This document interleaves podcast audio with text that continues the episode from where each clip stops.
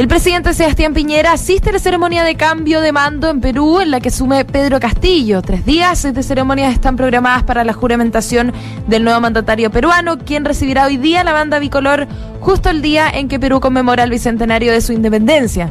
Piñera ya arribó al país y adelantó que en la oportunidad sostendrá reuniones bilaterales con el presidente de Argentina Alberto Fernández, el rey Felipe VI de España, el presidente de Bolivia Luis Arce y el exmandatario Evo Morales.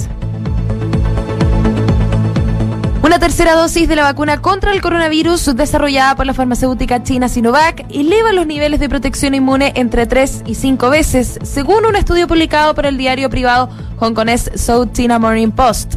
El análisis fue llevado a cabo por una decena de expertos de universidades e instituciones públicas del país, así como de la propia empresa desarrolladora del antígeno. Según sus hallazgos, los niveles de inmunidad bajan significativamente tras unos seis meses, pero una dosis de refuerzo inoculada genera un fuerte impulso para la respuesta inmune.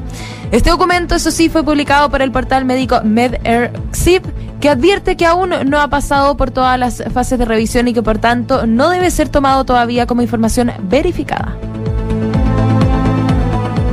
Human Rights Watch instó a Chile a poner fin a la deportación de venezolanos. El organismo internacional señaló una serie de graves violaciones a los derechos fundamentales de migrantes venezolanos expulsados de nuestro país. A través de un documento, la institución afirmó que se han realizado impedimentos para acceder a llamadas telefónicas y abogados, deportaciones sumarias en los fines de semana cuando las cortes de apelación están cerradas y separación de familias, entre otros.